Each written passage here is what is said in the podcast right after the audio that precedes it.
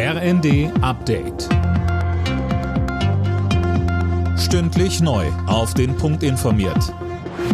Ich bin Linda Bachmann. Guten Tag. Der Bundestag hat grünes Licht für den Beitritt von Schweden und Finnland zur NATO gegeben. Beide Länder hatten nach Russlands Einmarsch in die Ukraine ihren strikten Neutralitätskurs aufgegeben.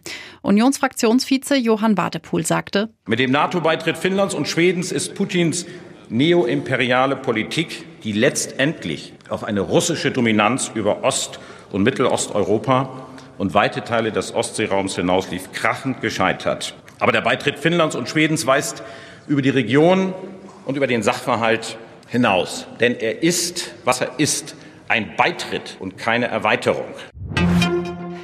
Der russische Außenminister Lavrov verlässt das G20-Treffen auf Bali vorzeitig. Das hat eine Sprecherin angekündigt. Lavrov hatte offenbar gleich nach seiner Rede den Sitzungssaal verlassen und sich so der erwarteten Kritik der westlichen Teilnehmer entzogen.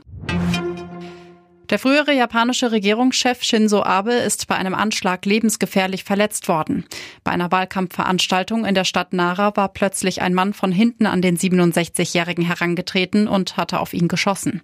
Japanische Medien berichten, dass Abe mit einem Herz-Kreislauf-Stillstand ins Krankenhaus gebracht wurde. Der 41 Jahre alte Schütze konnte überwältigt werden. Sein Motiv ist unklar. Bauen wird immer teurer. Im Mai lagen laut Statistischem Bundesamt die Preise fast 18 Prozent über dem Vorjahresniveau. Das ist der stärkste Anstieg der Baupreise seit 1970. Bei der Frauenfußball-EM steigt die DFB 11 heute ins Turnier ein. Gegner im ersten Gruppenspiel am Abend ist Vize-Europameister Dänemark. Bundestrainerin Voss Tecklenburg erwartet eine schwere Aufgabe. Ist es ein Fußballspiel, was am Ende jeder gewinnen möchte? Es ist ein EM-Spiel für uns, das erste Gruppenspiel. Und freue mich einfach auf ein faires, attraktives Fußballspiel. Los geht's um 21 Uhr. Alle Nachrichten auf rnd.de